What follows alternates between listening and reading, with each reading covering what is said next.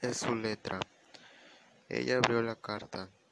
Mirada, si estás leyendo esto significa que ya estoy a kilómetros de casa. Quiero agradecerte estos quince años juntos y las dos hermosas hijas que hemos engendrado. Las amo y a mi manera, y lo sabes.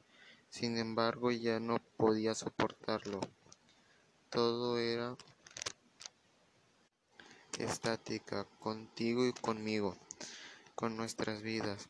Estaba muriendo hasta que ella llegó a rescatarme.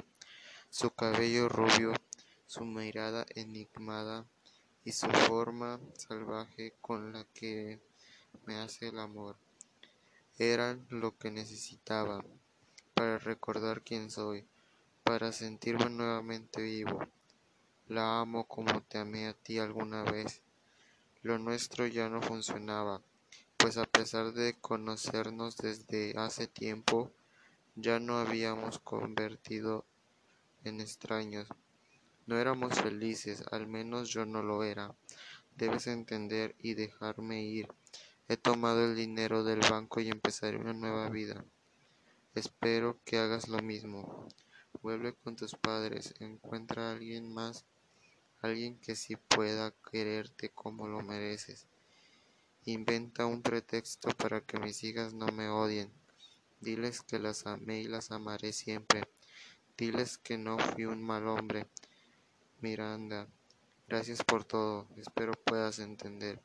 Ella cerró la carta y disimulando las lágrimas de impotencia se la devolvió al detective.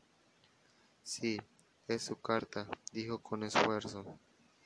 Después caminó a través de la mesa de oficiales y curiosos que se habían amotivado en ese punto de la ciudad.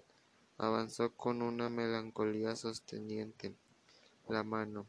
Los edificios la miraban, esperando que aquella mujer se desplomara en cualquier momento. Finalmente llegó a la banda amarilla. Allí estaba el hombre al que amó por más de quince años, tirado en la calle, con un orificio rojo en la cabeza.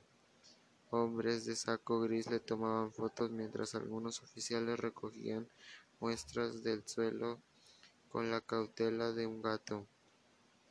La rabia que le provocó la carta ahora era una mezcla de lástima y amor desgastado, que caía frágilmente sobre el cadáver de su esposo. Miranda se despedía en silencio parada detrás de la banda amarilla, ignorando las preguntas en forma de disparo que le hacían las personas a su alrededor.